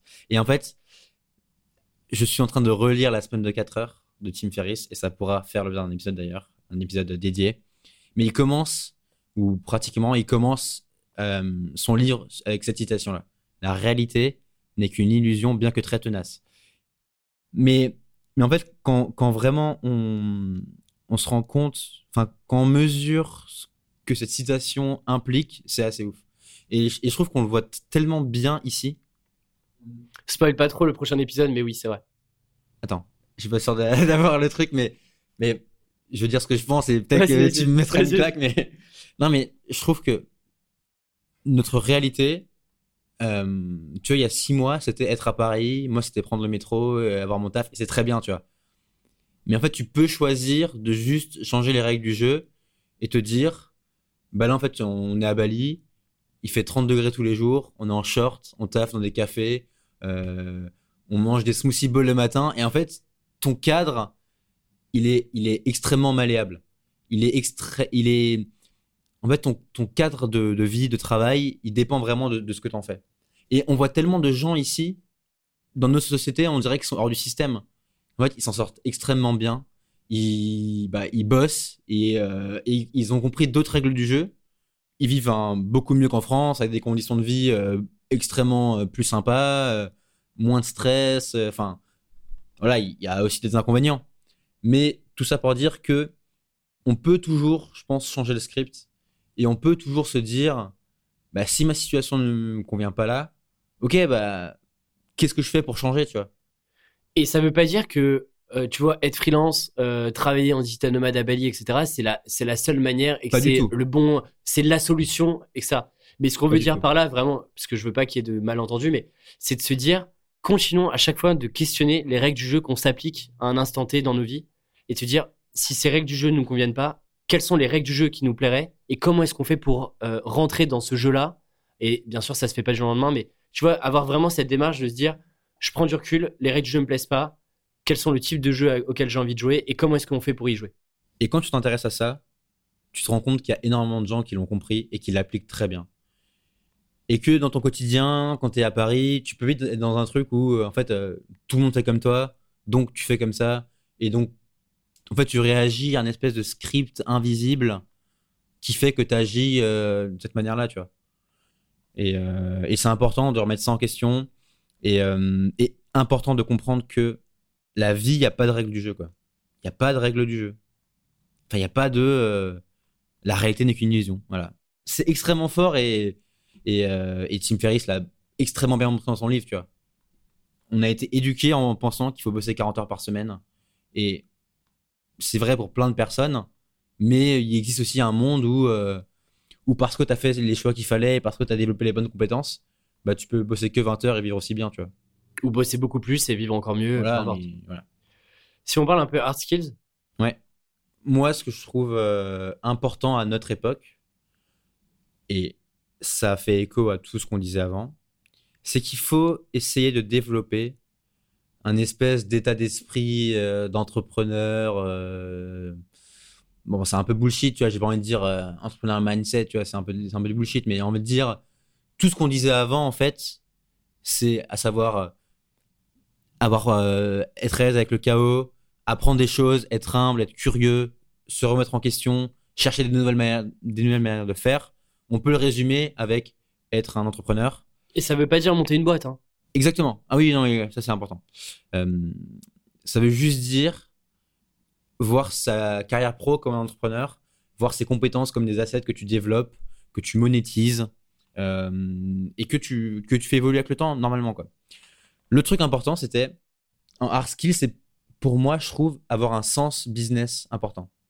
Comprendre comment une boîte gagne de l'argent, comprendre comment toi tu t'insères là-dedans, quelle valeur tu apportes à la boîte, qu'est-ce qu'elle en retire, qu'est-ce que tu lui coûtes aussi, pour t'y insérer au mieux et avoir un effet de levier et euh, voilà et pouvoir jouer avec ça.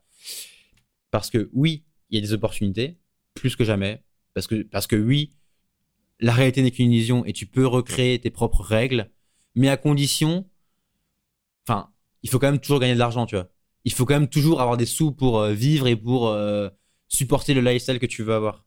Mais c'est pour ça que, effectivement, je pense que si, si euh, en hard skills, s'il fallait retenir une chose, c'est avoir cette euh, faculté à comprendre rapidement un business, quel qu'il soit. Et quel que soit ton job, que tu sois salarié, Mm. euh, que tu fasses de la finance, de la logistique, de l'achat, euh, même que tu sois en droit, peu importe. Mais à partir du moment où tu comprends dans quel écosystème tu es, comment fonctionne le, mode de l'ent- le, le monde de l'entreprise de manière générale, etc., mais en fait, c'est beaucoup plus simple pour toi de euh, comprendre les enjeux, les stratégies que tu as derrière et comment est-ce que toi, bah, tu peux aussi parfois t'éloigner de ça, te recréer tes propres règles parce que, bah, en fait, la réalité, c'est que euh, la vie, c'est pas non plus un monde de bisounours, quoi. Il faut, comme tu le dis, euh, gagner de l'argent et, se créer un propre business qui soit indépendant, seul, avec une équipe, au sein d'une boîte, peu importe. Mais je pense que c'est là où ta capacité à comprendre les enjeux business te permet aussi de comprendre pas mal de choses, pas mal de décisions qui sont prises dans des Mhm. entreprises, euh, et, et te permettre de prendre pas mal de recul aussi sur bah, tout ce qui se passe euh, au quotidien euh, et parfois le chaos que tu peux avoir dans des boîtes. Ouais, et, et on le disait avant, notre vie sera de moins en moins linéaire. On passera plus 10 ans dans une boîte, on en passera deux. Et du coup, on va enchaîner de, plus en plus vite des choses. Et potentiellement, tu vois, tu peux complètement imaginer, tu bosses deux ans pour une boîte, tu pars euh, six mois quelque part avec un, un petit business que tu veux développer pour, pour faire un peu d'argent, tu reviens bosser pour une boîte. En fait, et ça, c'est un autre truc, tu, l'as un peu dit, mais sur lequel je, que je veux souligner, c'est c'est pas noir ou blanc. C'est pas t'es salarié ou t'es entrepreneur. C'est pas t'es salarié ou t'es freelance. C'est tu peux très bien enchaîner des périodes, être un mix des deux, être constamment en évolution, euh, te dire ok là pendant six mois bah je vais essayer de, monter un projet. Et si ça marche pas, bah en fait c'est pas grave parce que je vais, trouver un taf, tu. Et tu vois, ça, c'est un énorme changement par rapport à, à nos parents ou à nos grands-parents, où ça, ce type d'état d'esprit, c'était vu comme quelqu'un qui est incertain, qui sait pas ce qu'il veut, et qui est potentiellement un, quelqu'un qui il va falloir garder à l'œil euh, es dans une entreprise. Là, aujourd'hui, en fait, tu vois, rien que ça, c'est complètement changeant. Les entreprises recherchent beaucoup plus des, des un peu des multiprofils qui ont testé plein de choses, qui se sont essayés à plein de choses, et qui ont du coup une ouverture d'esprit et une capacité d'apprentissage qui est bien meilleure que quelqu'un qui va rester 20 ans dans la même boîte à faire du marketing et qui va un peu se reposer sur, sur ses lauriers et sur ce qui a marché pendant 20 ans euh, euh, sans trop se poser de questions. Ouais. Est-ce que tu veux rajouter quelque chose avant qu'on parte sur les. Je, donne une dernière citation qu'on a écrite mais qu'on n'a pas dite. C'était euh, c'est un article de Paul Graham que j'ai lu il y a pas très longtemps d'ailleurs et qui est assez intéressant. Euh, Bah, Paul Graham est toujours très très bon dans ses articles. Pareil, on parlait des, des, des bonnes inspirations à avoir. Eh bien, on vous invite à aller voir Paul Graham qui pour le coup est une excellente inspiration. C'est lui, il est pas niveau 2, il est niveau euh, de 2000. Voilà. Clairement. Euh, bref, il, il explique que la pire des choses qu'on apprend à l'école, c'est avoir des bonnes notes. Parce que, encore une fois, ça va complètement à l'opposé de tout ce qu'on dit depuis euh, une heure. euh, c'est, euh, il y a une bonne réponse, il y a des règles du jeu, il y a un truc à apprendre par cœur, et il y a t'as juste, t'as vrai ou t'as faux. Et la vie, c'est exactement l'inverse. Cassons les codes, Valentin. Cassons tout ça, On cassons va tout toutes ces barrières.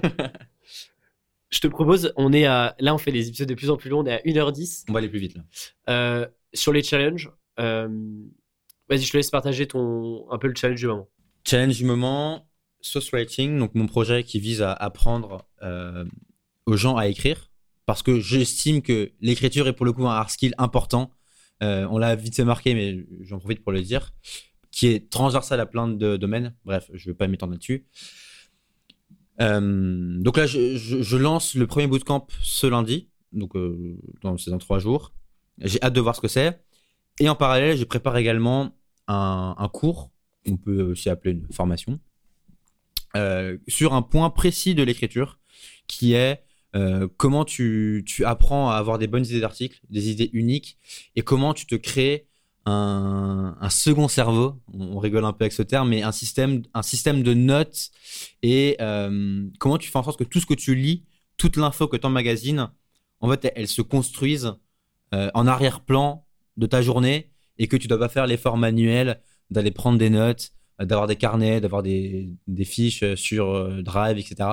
Et donc, je prépare un, cours là-dessus avec des méthodes que moi j'utilise et que, et, que, et que pour le coup, qui ont vraiment changé ma manière d'écrire et qui ont vraiment eu un impact très très important.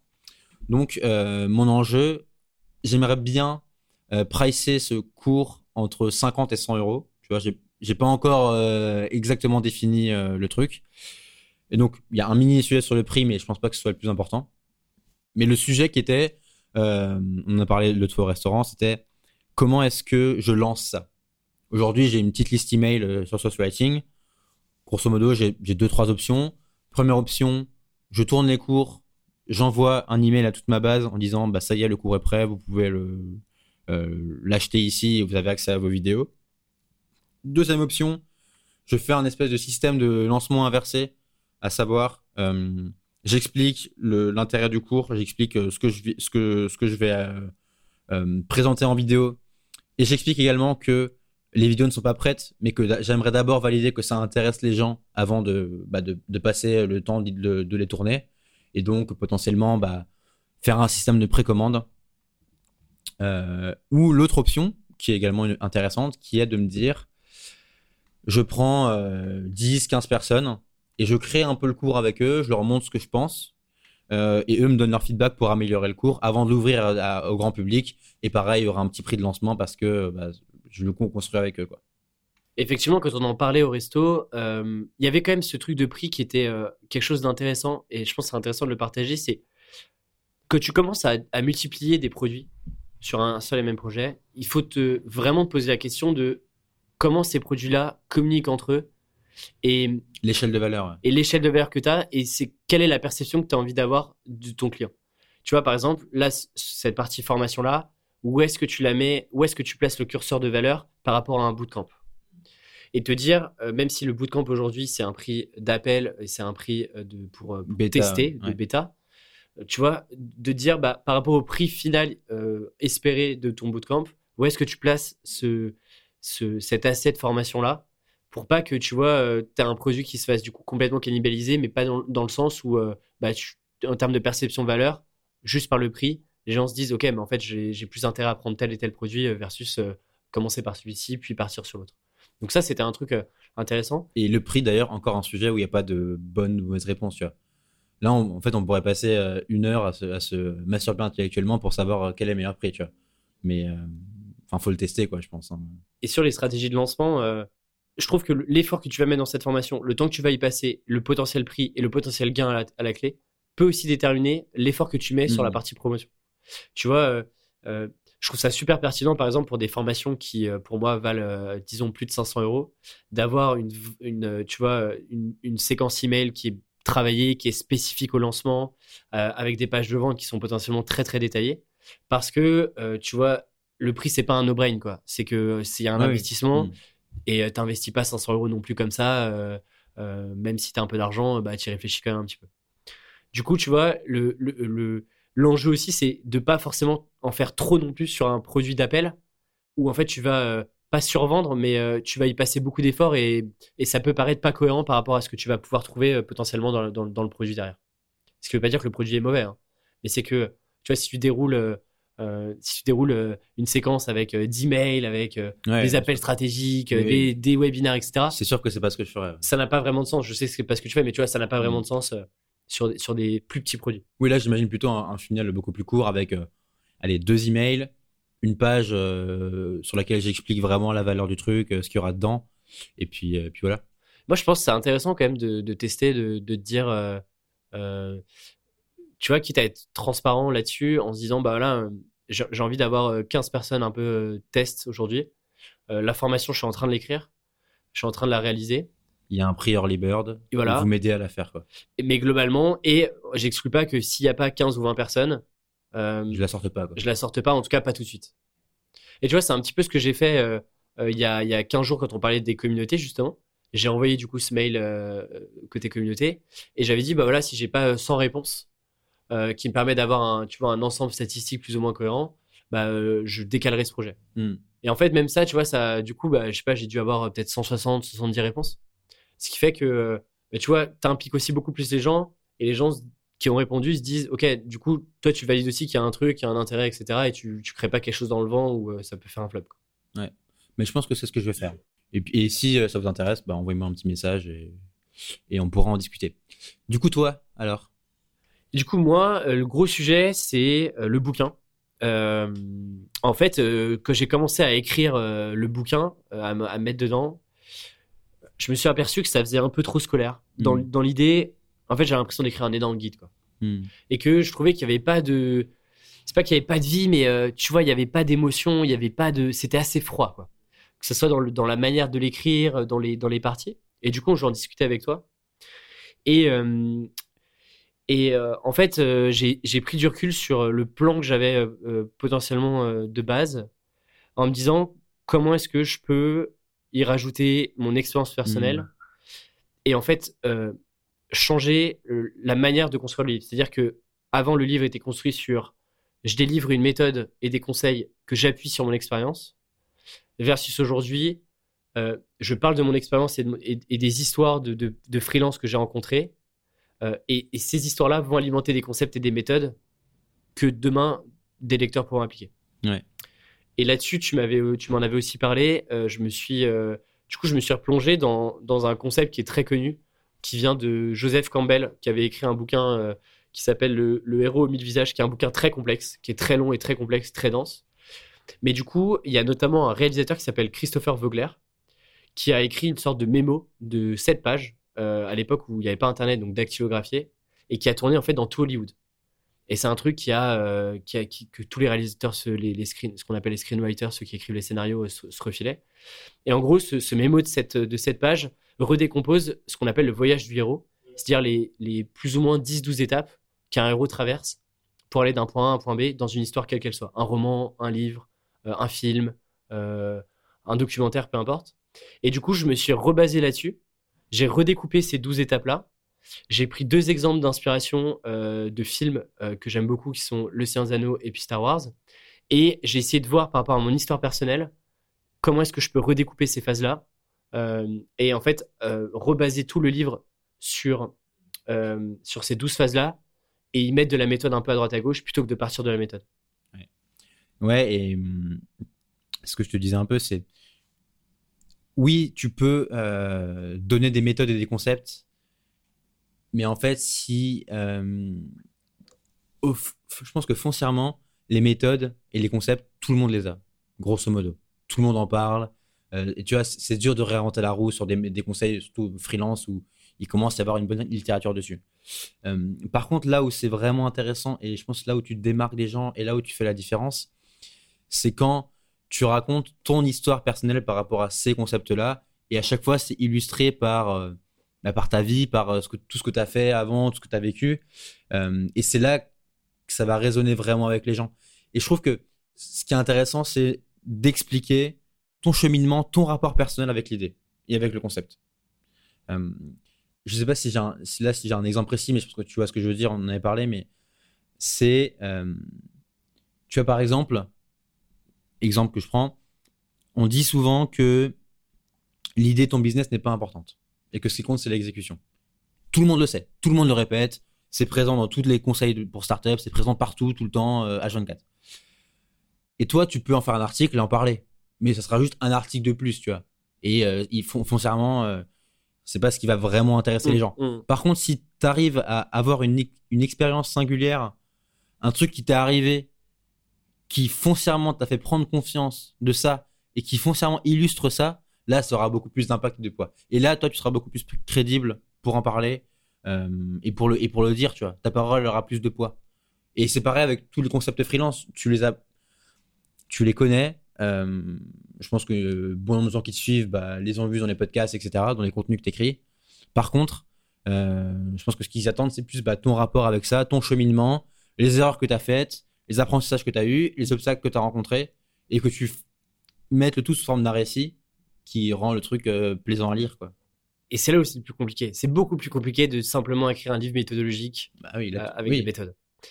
Mais euh, tu vois, j'y vois effectivement deux impacts. Tu as le sujet de faire passer une émotion. Et j'ai écouté une interview de Haroun, justement, un humoriste que j'aime énormément, qui expliquait que le fait de. Lui, à la base, euh, son, son- Tu vois, sa, ligne d'arrivée, c'est pas de faire rire les gens et, de faire de l'humour. Son objectif final, c'est d'en fait de, prendre des sujets de société, d'actualité, etc. Et de faire prendre conscience aux gens que ce sont des sujets importants que ça puisse les toucher et qu'ils puissent se dire à la fin de chaque spectacle, tiens, il a parlé tel et tel sujet, il a un peu décortiqué, je vais aller chercher moi-même de l'information pour me renseigner sur ce sujet-là. Et en fait, il utilise l'humour, qui est une émotion qui est hyper positive, pour justement que ça puisse résonner dans des personnes, que ça puisse les toucher, pour qu'ils aillent chercher l'information. Et, euh, et ce côté émotion, euh, effectivement, les, les meilleurs livres qu'on a lus, c'est des livres où, euh, tu vois, qui te touchent un peu au trip, où tu te dis, ça c'est fou, euh, il a raison, euh, ou elle a raison. Et, et souvent, c'est parce que tu vois, il raconte son voyage personnel avec l'idée, tu vois. Deux exemples, il y a le livre de Nike, euh, Phil Knight, L'art de la victoire en français, Ouais, Shoe Dog en anglais. Qui, bah, qui raconte son parcours perso, les apprentissages qu'il a eu, les leçons. Et en fait, c'est un roman, le, truc, et c'est trop intéressant. Et, euh, et l'autre qui me vient, c'est euh, Anything You Want de Derek Sivers. Ouais. Je sais pas si tu l'as lu, mais euh, en fait, en soi, les, les leçons qu'il partage, elles sont simples, elles sont connues. attention au service client, etc. Mais il les illustre avec son parcours perso, son expérience, des anecdotes concrètes, qui fait que, en fait, oui, c'est beaucoup plus impactant. Et je pense, euh, un... alors j'ai pas lu celui de Sivers, mais euh, j'ai lu celui de, euh, de euh, Lost and Founders. Ouais. du CEO de Františkin euh, de Moz. voilà, Ouais. De, Mo- de Moz. Et c'est la, même- la même chose. C'est son histoire et dedans, t'en tires des concepts qui Mm. sont vraiment géniaux, géniaux pardon, et tu t'as un vrai retour d'expérience, etc. Donc voilà, là c'est un peu le sujet du moment euh, où j'essaie de creuser ça, mais pas si évident de, de- aussi de parler de moi, chose que j'ai un peu moins l'habitude. Mais, euh, mais voilà un peu le sujet du moment. Dernière rubrique, les lectures. Je commence? Allez, vas-y, commence. Alors, figure-toi que c'est un livre que tu avais aussi commencé, je crois, Ouais, que j'ai lu il y a un an, que j'ai commencé. euh, euh, qui s'appelle Daily Stoic, de, du coup, qui a été écrit par Ryan Holiday, Mm. euh, qu'on aime beaucoup tous les deux. L'idée, c'est, je trouve que c'est une bonne introduction à- à- au stoïcisme, qui est une, une philosophie, un état d'esprit, euh, une façon de voir la vie, les événements, les choses qui t'arrivent, euh, d'une certaine manière. C'est pas du tout une religion ou un courant, etc. c'est plutôt un courant de pensée. Et le bouquin est super bien fait parce que globalement, c'est un chapitre, une pensée par jour pendant une, 365 une page par jour. Quasiment une page. C'est une page, c'est une C'est page. une d'ailleurs. page, c'est vraiment une page.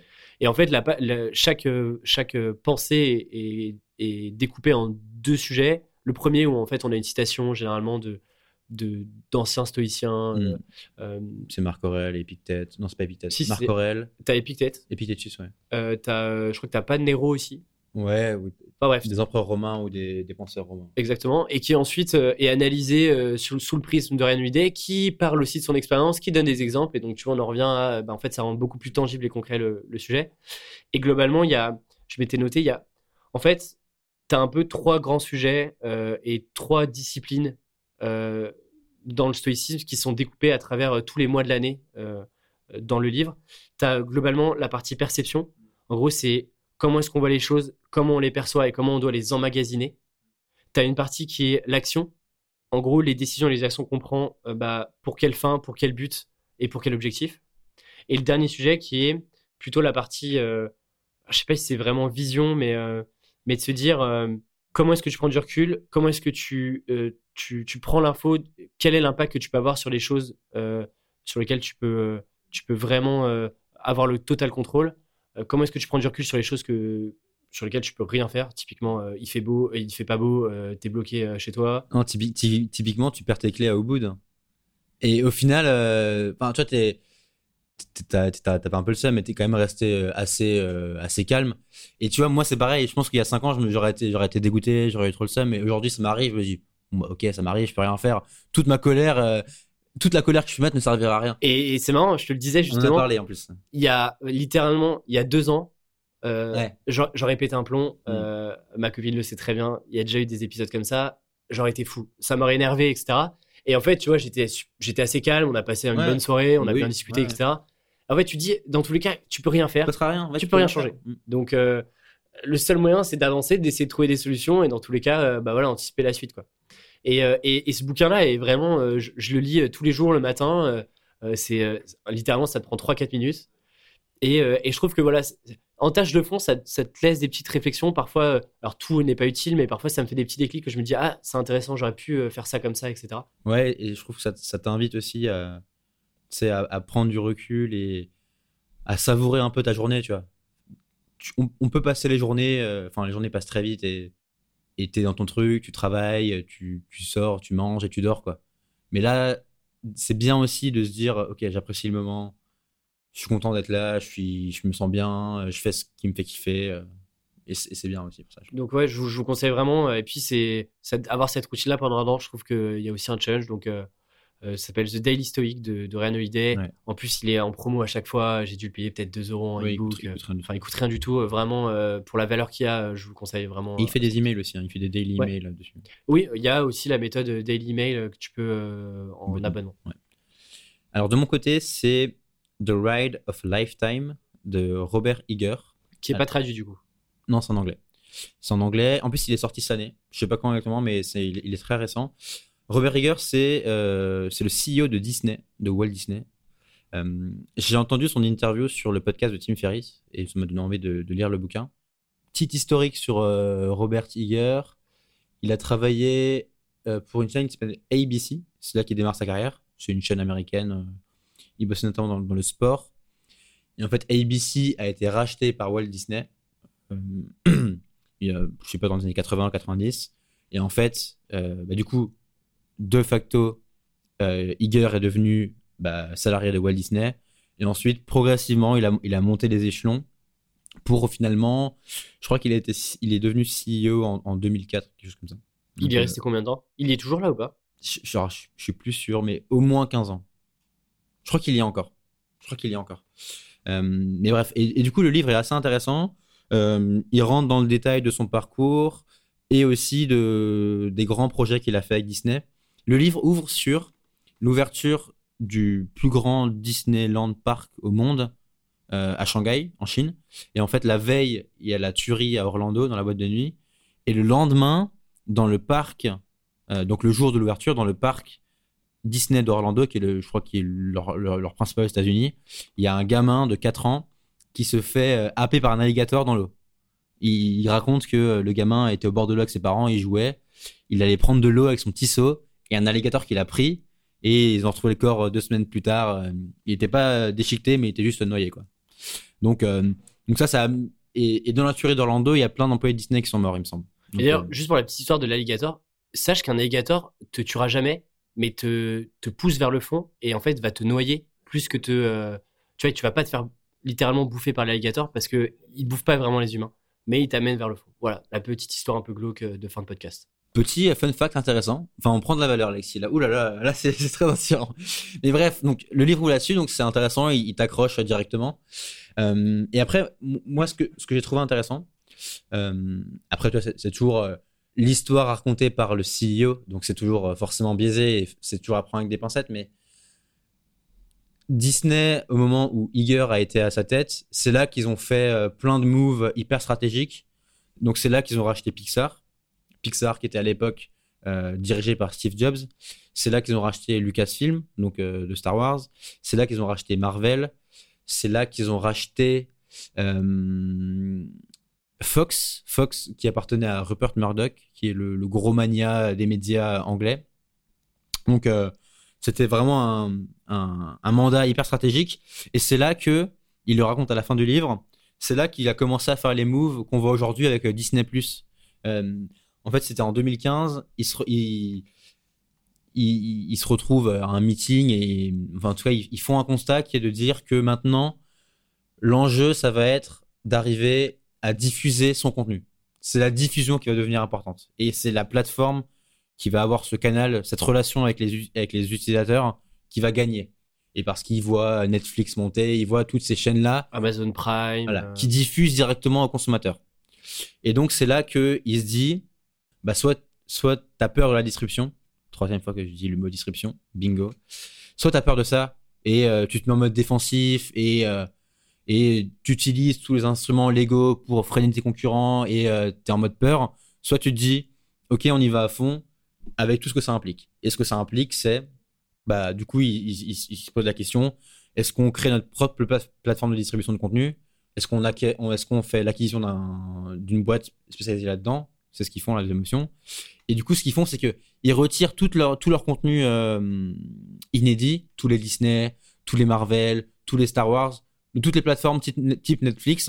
qui vaut donc- des millions du coup Donc, chaque année. À court terme, en fait, ils, ils acceptent de perdre des centaines de millions de dollars euh, tous les ans parce que du coup, leurs contenus ne sont plus payants, enfin, ne sont plus disponibles sur les plateformes-là. Et donc, bah, les plateformes ne payent plus Disney pour se dire, OK, le jour où on lance notre plateforme, Disney+, le jour où on le lance, on veut que il y a uniquement notre contenu dessus et on veut bah, en fait que les gens payent pour quelque chose qui a de la valeur quoi. Et donc euh, bah et ce qui est dingue c'est que ils ont passé 15 ans à développer leur univers de marque en, acquérant plein de, de franchises euh, ultra successful et ils se sont dit OK maintenant bah, si vous voulez le voir bah, ça coûte 7 balles et c'est sur- Disney+. Et d'ailleurs, j'avais regardé les chiffres. C'est ouf, hein. C'est la meilleure, le meilleur lancement et la meilleure progression d'une plateforme de, de contenu. Mais je crois qu'ils ont 20% des utilisateurs de Netflix, ils ont eu en un an quoi. C'est assez monstrueux. Ouais. Et euh, alors, je l'ai pas encore vu, mais la série Star Wars, qui est Ouais. une série qu'ils ont développée, a, a- a eu une progression et un démarrage assez monstrueux euh, euh, sur, euh, sur toutes les séries qui peuvent être produites. Ouais. euh. Et du coup, ouais, ce, Iger, euh, gros accent sur contenu exclusif, la technologie, tu vois, ne pas se laisser dépasser, mais toujours être devant et prendre des risques. Et, et le truc que je retiens pour finir, et ça, il l'explique assez bien, il explique assez bien les coulisses des acquisitions que j'ai citées, donc euh, Pixar euh, avec euh, Steve Jobs, Lucasfilm. Lucasfilm avec George Lucas. Euh, à chaque fois, c'était des trucs hyper touchy, quoi. Genre quand, quand, il, quand il acquiert Pixar, d'ailleurs, c'est le premier move qu'il fait en tant que CEO. Au bout de six mois, il dit OK, on rachète Pixar, qui, qui pour le coup, à l'époque, Disney est, dans la merde parce que ça, fait, ça faisait dix ans qu'ils n'avaient pas fait un bon, un bon film, un bon dessin animé. Et Pixar cartonne avec les Toy Story, Ratatouille et compagnie. Et donc, il, il achète euh, Pixar. Il explique qu'à chaque fois, toutes les négociations, c'était d'abord des, affaires humaines, en fait. Ça a marché parce que il, bah, il s'est mis bien avec euh, Steve Jobs, il s'est mis bien avec euh, George Lucas, il s'est mis bien avec euh, Rupert Murdoch, il s'est mis bien avec euh, Ike de Marvel. Euh, en fait, il, a créé une relation au-delà du business avec les CEO de ces boîtes-là, et c'est pour ça que c'est lui qui a pu les racheter. Et, euh, et euh, assez, assez intéressant, assez inspirant. Construisons notre réseau sur le long terme. Ouais, et puis, euh, et puis encore un truc que Alexandre Adam disait souvent, mais c'est d'abord que des relations, quoi. Et c'est vrai, tout n'est que des relations. Comment Rappelle-nous juste le nom du bouquin? The Ride of a Lifetime. Donc c'est l'aventure d'une vie, quoi. Excellent. Voilà. Et euh, j'en profite, mais si le podcast vous a plu, je pense que mon article sur l'art des projets reprend pas mal de choses que l'on s'est dites. On le mettra Donc, euh, en. on mettra en description. D'ailleurs, je t'interview dedans, donc euh, voilà. La boucle vrai. est bouclée, mais C'est vrai. Voilà. Et ben on en a terminé pour aujourd'hui, Valentin. Ok. On le refait une dernière fois. Une petite note sur Apple, histoire vraiment d'être dans les, dans les top. euh, Là, l'objectif, c'est vraiment top 3. Euh, on veut truster vraiment D'ailleurs, iTunes. on est en catégorie carrière avec euh, Tuk Tuk et notre photo. Alors, on aimerait bien que la photo des, des deux têtes avec les bols soit un incontournable de iTunes. Donc, euh, et pour passe devant BFM. Voilà, l'objectif, c'est vraiment de détrôner BFM, France Inter et, et, et- et toutes ces émissions-là, qui sont très bien par ailleurs, mais, mais voilà, juste pour le challenge. Donc, mettez une petite note. Vraiment, ça fait super plaisir. Euh, on va peut-être créer, euh, on va peut-être se créer une adresse mail euh, au moins comme ça, Mm. euh, si jamais vous voulez nous contacter, on la mettra pareil en description. Vous pouvez juste nous dire que c'est bien ou alors qu'on est deux énormes charlots qui, qui racontons n'importe quoi. Mais en tout cas, n'hésitez pas. On serait super content de, de discuter avec vous. Valentin, on se retrouve dans 15 jours? À dans 15 jours. Salut. Salut